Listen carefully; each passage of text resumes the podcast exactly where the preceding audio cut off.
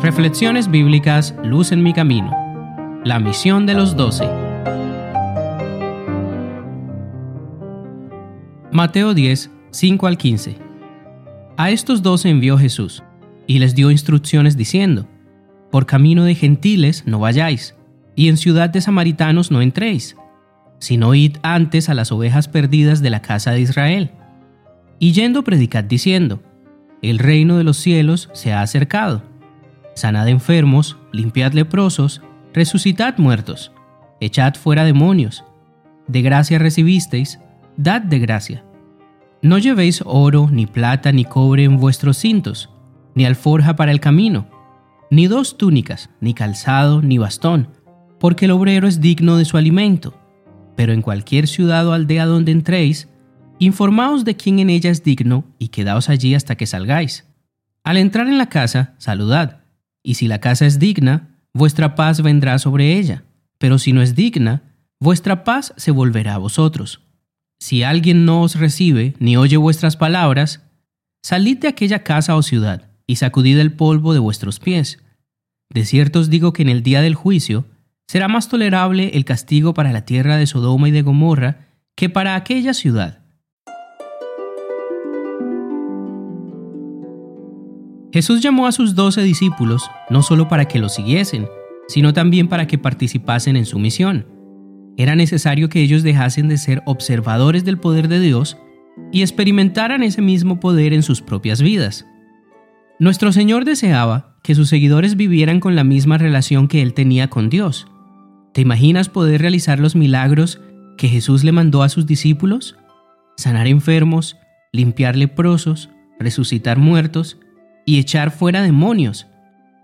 Todas estas órdenes son cosas que ellos no podían hacer con su propio poder. Ningún ser humano sobre la faz de la tierra tiene el poder de hacer estas cosas. Es únicamente por medio del poder de Dios que ocurren los milagros. Cuando trabajamos para Dios y servimos en su obra, nos convertimos en instrumentos de servicio para Dios. Así que Dios obra a través de nosotros, no porque haya algún tipo de poder en el ser humano, sino con el poder de Dios. El lápiz no es el que escribe, es el escritor pero es necesario el lápiz y el papel para escribir una poesía. De la misma manera, un músico necesita de la melodía del instrumento para generar la música. Asimismo ocurre en el Evangelio de Jesús. Nuestro Señor necesita que nosotros participemos de manera activa y que seamos instrumentos de servicio para los demás, no solo espectadores. Lo que tenemos que recordar siempre es que Jesús nos promete que todas las cosas que Él hizo las podemos realizar con el poder de Dios. Juan 14, 12 y 13 dicen, De cierto, de cierto os digo, el que en mí cree, las obras que yo hago, él también las hará, y aún mayores hará, porque yo voy al Padre. Y todo lo que pidiereis al Padre en mi nombre, lo haré, para que el Padre sea glorificado en el Hijo. Notemos también que Jesús le ordenó a sus discípulos que no llevaran nada para su sustento personal, sino la ropa que llevaban puesta en ese momento, nada de alimento, dinero o ropa nueva. Nuestro Señor quería que ellos experimentaran una dependencia total de Dios. Esto no quiere decir que ellos irían mal vestidos y que pasarían hambre o necesidad. Dios los iba a sustentar por medio de las donaciones y los aportes de los demás creyentes. Y aún hoy en día, los ministerios cristianos funcionan de la misma manera.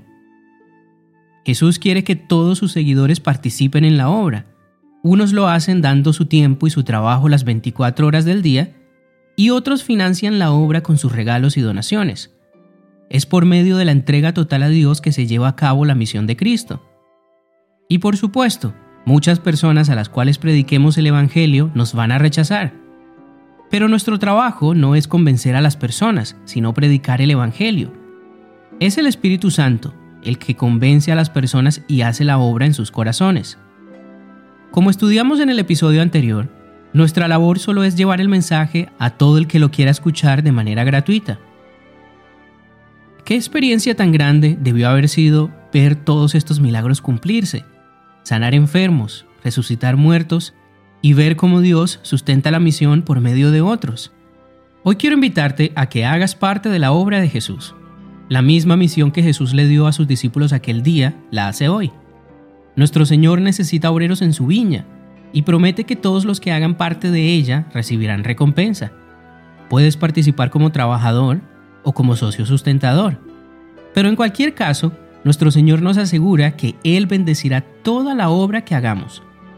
¿Te imaginas llegar al reino de los cielos y ver las multitudes de personas que se salvarán por tu entrega a Dios?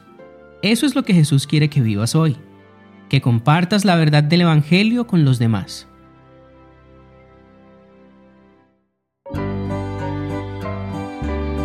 Luz en mi camino es un podcast de Oíd y Ministerio Cristiano, producido por Fe.